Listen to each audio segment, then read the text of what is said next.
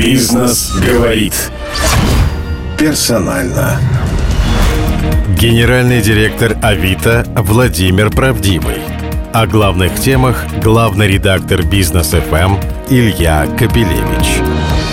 Как сервис частных объявлений превратился в крупнейший в стране маркетплейс и в компанию «Единорог». Как вокруг Авито возникла индустрия профессиональных мошенников и что делать, чтобы не попасть на крючок, и почему Авито запретила продажу у себя медицинских масок.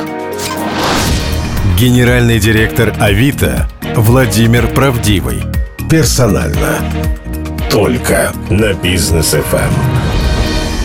Владимир Правдивый, генеральный директор компании «Авито». Третья по капитализации, согласно Forbes, ну и согласно открытым данным, интернет-компания в России. Но многие, конечно, на протяжении там, первых 5-7 лет существования Авито запомнили ее как куплю-продажу ненужных вещей, комиссионку. А сейчас в новости Авито попадает стала попадать в новости с продажей заводов, заводиков, там авто, там недвижимость, поиск работы, там канал продаж. Трансформация произошла очень быстро, собственно, с вашим приходом и с вашей подачи. Почему это произошло именно на Авито, а не произошло, например, в сервисе «Из рук в руки», на который Авито когда-то был похож? Правда в том, что это начало происходить до моего прихода. Я, когда познакомился с Филиппом Йонасом, мой первый приход еще в старый офис Авито был, и там висела статья «На Авито продаются нефтяные вышки». Она до сих пор висит в нашем офисе, то есть они уже продавались до того, как я пришел но просто из такого спорадического сайта, где появляются объявления, там торговый центр, еще что-то, стать полноценной площадкой для бизнеса, да, это то, что вот мы делали последние годы, и сейчас это стало осознанным действием как со стороны нас, так и со стороны клиентов, которые четко знают, что Авито – это то место, где можно вести бизнес, а не просто частные лица продают коляски, детские игрушки или одежду, или автомобили. А от кого это пошло? Это пошло от пользователей? Это пошло начинать... от пользователей. То есть это не было задумано? Нет, с самого начала все-таки Филипп и Йонас строили в России именно небольшой сайт частных объявлений. Но оказалось, что в России не было аналогичных площадок. Соответственно, с успехом Авито, когда мы стали лидирующей площадкой, победив из рук в руки, потом победив сайт Сланда, который тоже был долгое время конкурентом нашим, получилось, что у предпринимателей не оказалось другой площадки, а предприниматели такие же живые люди – они находятся на Авито, понимают, что там находится их аудитория, и они стали пробовать размещать объявления. Мы стали следить за этими трендами. Всегда были компании, которые смотрят за пользовательским поведением. И на базе поведения начинает уже строить сервисы. Так мы заметили, что на Авито хорошо идет недвижимость и автомобили. И сознательно построили внутри сервиса отдельные продукты Авито недвижимость и Авито авто в 2012 году. Я помню, когда мы запускали Авито авто, только само создание вот этой площадки и пользовательского опыта, и плюс реклама на телевизоре утроили аудиторию в течение, по-моему, полугода. Но в каких-то случаях мы, конечно же, сознательно входили в какие-то категории и создавали новый пользовательский опыт, создавая продуктов, которые не было, как э, на площадке до этого вот наш продукт автотека, это история автомобиля, который стал лидирующим сервисом в России, такого пользовательского поведения не было. Никто не продавал историю автомобилей. Мы просто знали, что это хорошо работает на рынке США – и сделали этот продукт в России. А вообще э, что-то вот подобное по формату. Ну, то есть я знаю, что подобные по формату есть там Craigs, по-моему, лист, американский сервис. Э, не знаю, являетесь ли вы его точной копией или тут варианты. Вы, как вы рассказываете, все происходило органически спонтанно, не по замыслу творца. Нет, э, замысел был. И, наверное, когда мы говорим про историю успеха Авито, ключевым фактором успеха был четкий фокус и понимание, что строим – то есть Филипп с Йонасом, э, когда запускали этот сайт, они взяли за основу не Craigslist, который действительно был самым первым сайтом объявлений в мире, а, но на он... Craigslist нефтяные вышки продаются или бизнесы сейчас? Нет, он все-таки стал сервисом частных объявлений и остается сервисом частных объявлений. Но за основу был взят э, скандинавский вариант уже более развитого сайта. Это Blocket, шведский сайт. И если помните, на Авито была карта вот страны открываешь на сайте и прям вот Россия. Это даже заставка была скопирована с блокета. Это, как сказать, внешность, а внутренний набор функционала, причем востребованного. А здесь есть уже было, был, был, уже, был уже синтез. Был синтез э, тех практик, которые есть на развитых рынках, плюс работы команды по тому, чтобы сделать продукты, которых нигде нет. Допустим, когда первым платным продуктом стало поднятие объявления. Вот эта вот модель водопада, когда объявление поднимается – а каждое следующее по времени начинает его опускать вниз. Это было изобретением уже здесь российским э, с точки зрения бизнес-модели и сервиса для пользователя. Хотя казалось бы, что может быть проще с точки зрения монетизации интернет-ресурса, рекламного справочника, который, в принципе, так сказать, представлял Авито. Неужели этого не было нигде до, до того? Нет, сами поднятия объявления, конечно же, существуют и существовали на других рынках. Механика именно хронологическая, что нет ограниченного предложения. Обычно как работало на других сайтах объявление покупалось и на какое-то время, но фиксированное время висело в топе выдачи. Соответственно, количество этого предложения было ограничено. А на Авито сделали вечный двигатель. То есть объем предложения был э, не ограничен. То есть каждое следующее объявление ты можешь покупать, поднимая, и оно все равно попадает в топ. И таким образом, естественно, регулировался спрос и предложение. Конкурентное предложение, э, конкурентные категории в Москве, допустим, как самый такой развитый рынок, электроника – Здесь, понятное дело, что все хотят быть в топе. Вместо того, чтобы устраивать аукционную модель, была сделана естественная органическая модель. Если хочешь быть в топе, плати опять, поднимайся наверх. То есть, как на горку. То есть вы считаете, что вот именно это ноу-хау привлекло э, большое количество пользователей, ну и, соответственно, создало рынок? Нет, это, это я уже просто говорил про какие фишки были сделаны здесь, которые не копировали даже с самого начала Блокет или какие-то другие сайты. То, что было сделано и почему вот Авито победил из рук в руки, это ставка на интернет, то есть с самого начала отказ от офлайн каналов да, то есть из рук в руки был отягощен своим печатным бизнесом, который был очень прибыльным, и, естественно, люди боялись потерять прибыльный бизнес, считая, что аудитория уже там. А интернет рос, тогда еще была начальная фаза интернета, Филипп с Йонасом стартовали сайт в 2007 году, когда, по-моему, пользование интернетом было в России 25-30%. И они понимали, что весь рынок впереди, это первый выбор. Второй выбор – это в российском интернете никто из крупных игроков, ни Mail.ru, ни Яндекс тогда еще не пользовались телевизором для продвижения. Филипп с Йонасом были первыми, кто массированно потратил десятки миллионов долларов на продвижение интернета в телевизоре. То есть до этого парадигма была какая? Интернет рекламируется в интернете. Мы используем баннеры, мы используем SEO-трафик и так далее, и так далее, но не каналы телевидения.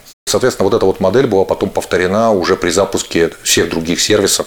Сейчас телевизор включить, наверное, большинство объявлений как раз будут объявления интернет-сервисов. Но Авито был первым. Пора уже напомнить, наверное, не все знают, кто такой Филлипс и Йонас. Ну, я скажу, вы меня поправите. Это два шведских интернет-предпринимателя, которые работали в Амазоне, по-моему, изначально, да? Нет, Йонас продал свой сайт eBay. Да, а, eBay. Да, но он создал свой первый аукционный сайт в Швеции. Он назывался Традера. Угу. Ну, и, в общем, у них было после продажи соглашение, которое ограничивало их право создавать нечто подобное в большинстве стран. И в набор этих стран по какой-то причине, кстати, интересно, по какой, не попали Россия Россия и Индонезия. Там Индонезия далеко, поэтому они не из какой-то любви к России решили стартовать здесь вот с продуктом, который вначале был похож на то, что они делали в Швеции. А сейчас вроде бы уже совсем не похож. Но сейчас они уже давно не владельцы, они продали все, Сейчас, так сказать, владелец южноафриканский инвестфонд Насперс, и сделка была открыта, капитализация по последней сделке, там пакеты частями выкупались, составляла более 4 миллиардов долларов. Авито – это российский единорог, причем такой единорог большой, с 4-миллиардной примерно капитализацией, но не открытой. Это маленькая справка, коль скоро мы так часто называем имена этих двух шведов. Они до сих пор где-то еще рядом, или они все продали, и их больше это не интересует? Они не 4 миллиарда получили, потому что первые пакеты стоили дешевле, а последние дороже с ростом бизнеса. Ну, они были не единственными инвесторами, они были основателями компании, но привлекали с самого начала деньги разных инвестфондов. Но они успешные люди, сейчас наслаждаются жизнью. Как говорится, walk cash out and walk away, да? Ну, как э, говорят, э, все равно родители остаются родителями. Поэтому Авито для них остался их ребенком. И с точки зрения слежения за нашим успехом, общения, они общаются, но они вне компании. Это просто человеческое общение. Э, иногда прочитали новость про нас, о, молодцы вот в таком ключе. Рады слышать, что у вас все хорошо. Какой-либо еще из их стартапов достиг той капитализации, которая Авито? Нет. Но удивительный факт. Один из сотрудников Йонаса, который работал в его первом э, проекте Традера, он потом основал компанию Spotify, которая стала еще более крупным проектом, даже чем Авито в глобальном масштабе. Бизнес говорит. Персонально. Ваш, так сказать, бурный рост. То есть, да, сначала появились новости, продается нефтяная вышка на Авито. Все удивились, там действительно раньше детские коляски продавали. Потом продается завод на Авито. Потом вообще продажа бизнесов, ну, естественно, небольших, стала на Авито просто таким постоянным явлением. Но дальше в новости стали вы попадать на тему значит, мошенников. Ну, и легко можем себе представить. Онлайн хорош всем, кроме того, что покупец, покупец, продавец и покупец, они друг друга не видят, не знают, и даже в самом простом случае товар утром деньги, вечером стулья, здесь возникает, значит, некий разрыв. Кто первый переведет деньги, кто первый доставит товар. Потому что очень часто, и в этом смысл Авито, они и не встречаются. Ну, проблема мошенничества, она проблема человеческого общества, оно всегда было, да, и существует в обществе и до интернета, и во время интернета. И Авито – это 50 миллионов ежемесячных пользователей, соответственно, это можно смело говорить, это слепок нашего общества. Но при этом в процентном отношении количество мошенничеств на Авито, конечно же, гораздо ниже, чем в целом. Но они есть, и, наверное, проблема мошенничества – это проблема э, злоупотребления доверием. Это же искусственные манипуляторы, когда мы представляем мошенников, это не любители, которые просто взяли и вышли на площадку. Обычно это организованные команды, которые хорошо разбираются в психологии и манипулируют э, вниманием пользователей идеи с точки зрения обмана продавца заработать, да, соответственно, а, что они делают – уводят пользователя. Там почитать, что они только не делают. От э, просто элементарного кидалова, да, когда, э, так сказать, покупатель получает товар и э, не принимает его, засовывая, запаковывая обратно не сам товар, а нечто, так сказать, вместо нового айфона старый iPhone. Это вот способ, наверное, доступный каждому, но и это встречается. До каких-то сложных, продвинутых схем фишинга, увода на несуществующие сайты, перевода денег и так далее, и так далее. Огромный спектр вот вы сами бы как классифицировали раз, эти различные виды мошенничеств? Ну, основной все-таки вид мошенничества – это попытка, такой же, как и с банками, попытка получить номер карточки и реквизиты, вот эти вот CCV, да, которые есть с обратной стороны у карточки. Они в данном случае выступают в качестве покупателя. Да, то есть, э, что делают мошенники? Они пытаются увести клиента с Авито, продавца общение с ним, потому что мы контролируем внутри нашего продукта коммуникацию. Если мы видим мошенническое действие, мы сразу же блокируем эту коммуникацию и не даем случиться обману. Что они делают? Это они пользуются WhatsApp, Telegram и просят перейти туда, потому что им якобы это удобней. Как только человек переходит туда, ему начинают посылаться мошеннические ссылки с просьбой ввести реквизиты карточки, ввести код с обратной стороны. И если человек это делает, то, соответственно, он страдает. И поэтому, конечно же, это еще вопрос гигиены безопасности в онлайне, не только на Авито. Но первый простой совет – ни в коем случае не выходить с Авито ни в какие смежные сервисы. Да. От начала до конца все завершать только да, внутри. В, э, в нашем мессенджере. То есть у нас Но это ведь удоб... тоже не гарантия. Это, скажем так, если брать случаи, о которых вы говорили, когда взамен добросовестного товара кладется другой, таких количеств случаев ну, исчисляется пальцами там одной руки. И второе, что там мошенники подвергаются гораздо большему риску. Там он проявляется, там у него есть адрес, фамилия. И это, это как раз любители. Таких любителей находить проще, их находят органы и с нашей помощью и привлекают к ответственности.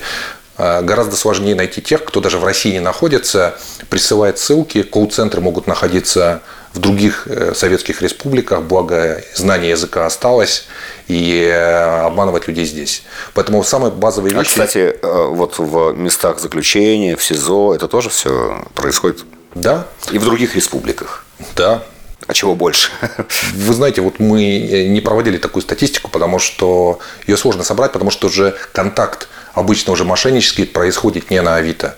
То есть первое, что делается, это по номеру телефона, который размещается в объявлении, человека переводят в телефон или в мессенджер, там WhatsApp Telegram, и дальше уже начинается мошенническая схема. Поэтому базовые вещи, не давать никому реквизиты своих карточек, не переходить в сторонние мессенджеры, и не нажимать на непонятные ссылки, которые присылают. Ну, здесь логика такая, если вы находитесь только в Авито, то э, Авито может потом найти IP-адрес, с которого действовал там, так сказать, контрагент. Да? На Авито мы видим, что пишут пользователи, и есть модели мошенничества, которое уже известно. Как только мы видим, что это мошенническая модель, мы закрываем эту переписку или предупреждаем покупателя или продавца, что с другой стороны находится мошенник, и не даем даже кидать вот Это делает вот... автомат, да? Нейросеть. Это делают, это делают нейросети. нейросети. Потому что на объеме нашей аудитории и учитывая, что должно происходить мгновенно, это может сделать только компьютер.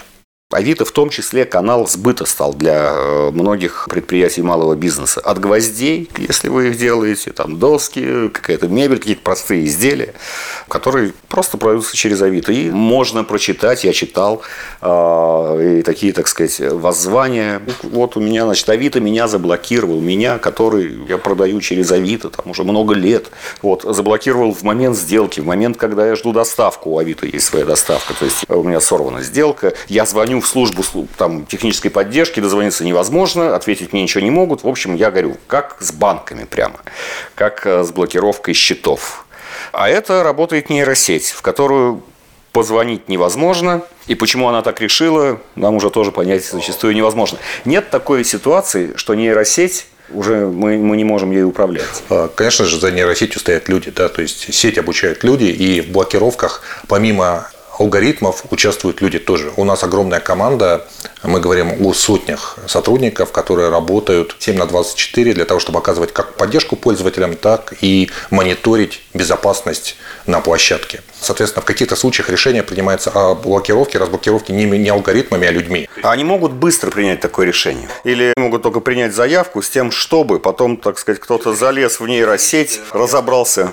От ясности случая. То есть э, случай обычно не очевидный, да, мошенники мимикрируют. И, и, и часто, на самом деле, еще и мошенники пишут поддержку. Если бы можно было сказать, тот, кто пишет в поддержку, это добросовестный пользователь, но мошенники, пытаясь восстановить, они же инвестируют свои деньги в покупку аккаунтов на Авито, в покупку сим-карт, в технологии.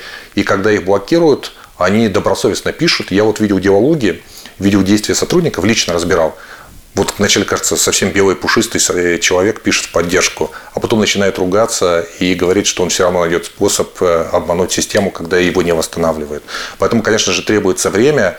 И для нас э, всегда болезненно, когда мы видим, что страдают добросовестные клиенты, и мы стараемся приоритизировать такие запросы для того, чтобы восстановить аккаунты, которые могут быть задеты алгоритмами. Когда алгоритм работает на масштабе, а мы говорим про сотни тысяч проверок в день, то э, может оказаться даже там доли э, процентов процентов, которые могут быть затронуты, но это живые люди, которые страдают, и мы, э, конечно же, решаем эти вопросы. Но если выбирать между реальными потерями людей от того, что их обманут на площадке, и между неудобством, которое создает временная блокировка, все-таки я считаю, что второй случай, он менее болезненным. И иногда люди даже сами не знают, что их аккаунты могут использоваться злоумышленниками. Они иногда оставили где-то свой пароль, их аккаунты могут забираться, и люди даже не знают, что с их аккаунта под их именем добросовестным могут действовать мошенники. Скажите, а на Авито вообще можно продавать все? Нет.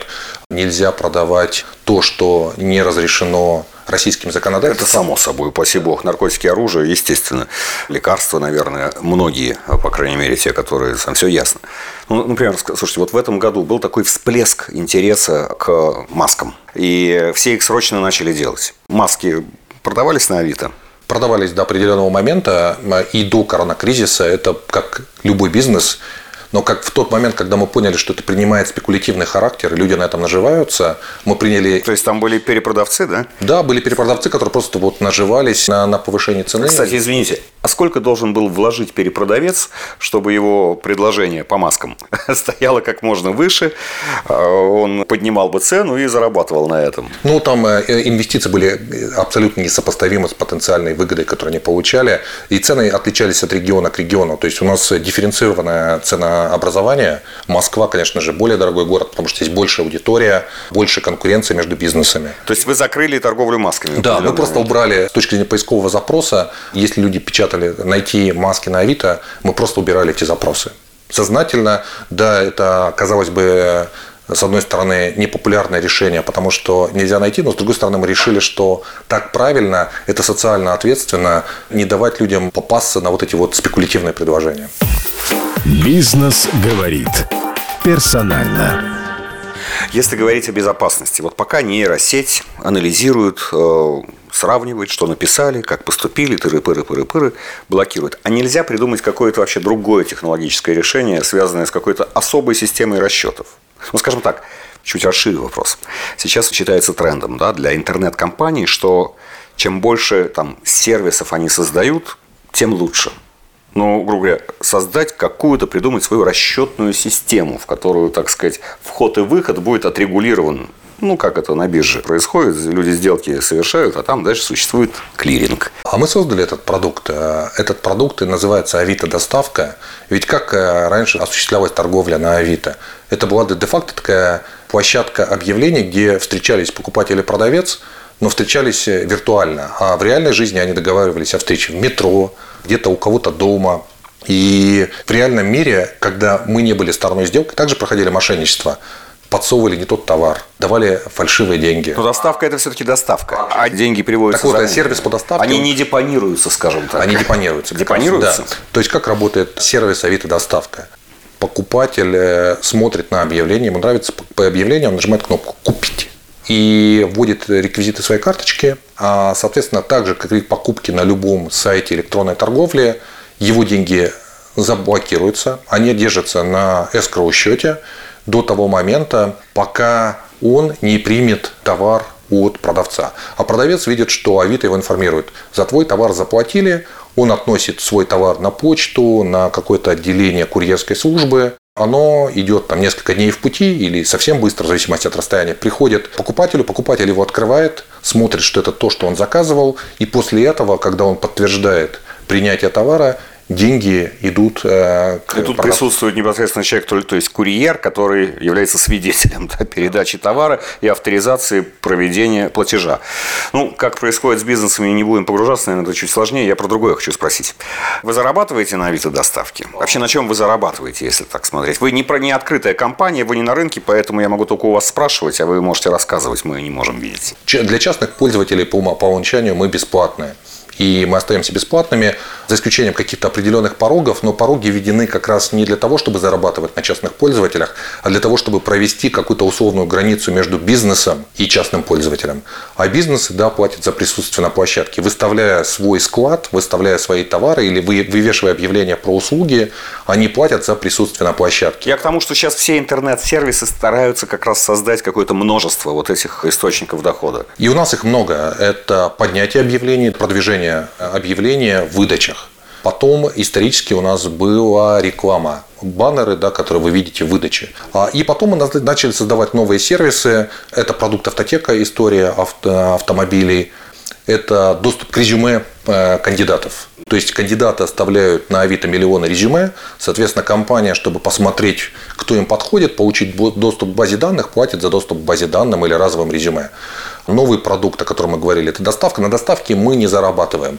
Мы ставим очень минимальную наценку. Для нас это все-таки удобство для пользователей. Это фасилитация бизнеса, но не инструмент зарабатывания денег. Опять же, я не знаю, и вы имеете право не рассказывать, а даже если рас расскажете, мы можем вам и не поверить, потому что Авито, не будучи публичной компанией, не раскрывает данные. Но вот смотрите, у вас большие инвестиции, потому что создавать эту нейросеть, а, создавать колл-центр большой, потому что, ну, все понятно почему. Это и люди, это и разработка, ну и так далее, и так далее.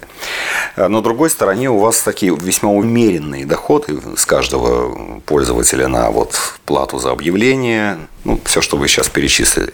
А вот это соотношение, скажем, инвестиций и выручки, оно как складывается за последние годы? Вы в кредитах для того, чтобы развиваться? Скажем, вот это развитие, вот этот вот большой-большой рост, он на кредитных ресурсах или... Нет, а компания никогда не, не брала кредиты.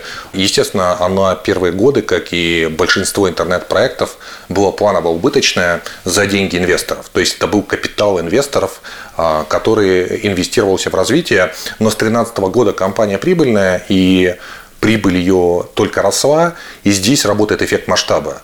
То есть э, аудитория растет быстрее, чем э, фиксированные затраты, и начинает работать вот эта вот механика. Ну и кроме того, мы в самом начале нашей беседы говорили, что все-таки основу нашего бизнеса с точки зрения зарабатывания денег составляют не частные пользователи, они создают аудиторию и интерес, это покупатели. Или даже частные продавцы, мы по дефолту с них не берем денег. А платят нам крупные бизнесы, это крупные федеральные сети, банки, которые ищут сотрудников, размещают свои вакансии. Это автосалоны крупнейшие, это агентства недвижимости по всей России. А, соответственно, вот наши лидирующие позиции в целом по стране и в большинстве регионов позволяют нам формировать вот эту огромную базу про клиентов. У нас одновременно на площадке каждый месяц где-то 2,5 миллиона бизнесов, которые ведут бизнес с Авито. И причем это и микробизнесы, где сам владелец бизнеса и исполнитель, и маркетолог, это, ну, не знаю, какой-нибудь мастер по настройке интернета или сантехник, который размещает объявления и сам же и работает. Это могут быть огромные организации десятками, сотнями, тысячами сотрудников федеральные. Знаете, вы такая крупная компания, оказалась большой игрок на российском интернет-рынке, занявший там большой пласт и доминирующий на нем, хотя есть определенные конкуренты и в авто, и в, во, во всех отдельных сферах есть конкуренты, такого в целом конгломерата, наверное, сейчас нет. Вы не боитесь, что вас раздавит Яндекс или Сбер вместе с двух сторон? Ну, мы наблюдаем, так сказать, формирование двух мега-интернет-компаний, которые находятся там в дикой конкуренции друг с другом и хотят проглотить все. Во-первых, вас ну, могут купить а могут просто начать, э, используя свои ресурсы, очень большие, создавать аналогичный э, продукт. Ну, купить нас э, тяжело, потому что нас уже купили. И у нас стратегический инвестор, который покупал нас не с целью перепродажи, а с точки зрения управления на годы. Насперс – это компания со столетней историей, поэтому она входит вот даже в Tencent, она крупнейший акционер с самого начала существования Tencent, как крупнейшей китайской интернет-компании, они с ними уже 30 лет. Поэтому с нами они тоже на годы, десятилетия. Ну, они-то естественным образом будут этого хотеть. Их нельзя в этом обвинять. Они, у них такая, такие стратегии, мы их видим. Они стараются, в общем-то, присутствовать во всех возможных сферах вот этого интернет-бизнеса. Я не верю, что они нас победят. Но то, что они могут это сделать, вам вы держите это в голове? Конечно же, мы всегда оцениваем разные риски, то есть с точки зрения вероятности. Но я верю как раз в то, что победим мы, потому что мы делаем лучший продукт для нашей аудитории, для наших клиентов. Это огромная аудитория, то есть по размеру мы, наверное, не только по капитализации, но даже по объему аудитории входим в число мейджеров российского интернета с 50-миллионной месячной аудиторией. Если говорить о попытках Яндекса или Сбербанка играть на нашем поле игры, то конкуренция – это плюс для пользователя, потому что сильные компании от конкуренции выигрывают. То есть они, это заставляет нас быть изобретательнее, делать более качественные продукты, и удерживать нашу аудиторию. Наше преимущество по сравнению с сайтами электронной коммерции – это огромная лояльность. Это в том числе фактор успеха. Вот когда мы говорили про экономику, самое дорогое в электронной коммерции – это покупка клиента. Ты в него инвестируешь э, через ТВ-рекламу, интернет-рекламу.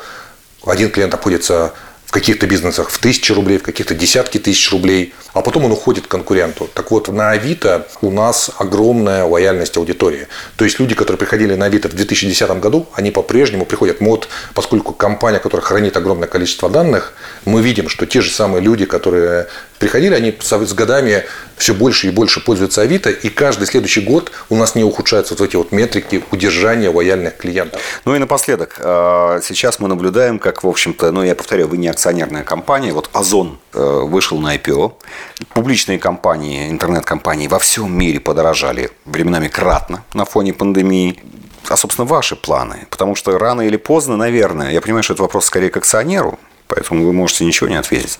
Рано или поздно большие компании выходят на открытый рынок. Не тот ли это сейчас момент? Ну и вообще, как бы пандемия вас подняла подняла ваш бизнес? Начну со второй части. Пандемия положительно повлияла. Мы растем где-то в целом с точки зрения аудитории 30% в год году. И вот то, что мы видим, рост для такой большой компании на 30% это доказательство ее силы и способности успешно противостоять другим игрокам. Тем более мы сами являемся де-факто мини-экосистемой, потому что на Авито человек приходит и может решить любую проблему. Если говорить про планы, то плана выхода на IPO у нас нет. Обычно планы на IPO все-таки они решают две задачи. Либо обеспечение капитала, либо задачу выхода и от кэшца да, для инвесторов. Эту задачу мы решили для предыдущих инвесторов с входом Насперса. А доступ к капиталу у нас хотя бы частная компания, но можно из публичных источников узнать, что мы очень прибыльная компания на уровне, наверное, большинства э, или даже выше, чем мейджеры другие в российском интернете. Ну и за нами стоит акционер с капитализацией в 200 миллиардов долларов, который, если потребуются существенные инвестиции, готов поддержать наши планы. Спасибо, Владимир Правдивый, генеральный директор Авито. Бизнес говорит. Персонально.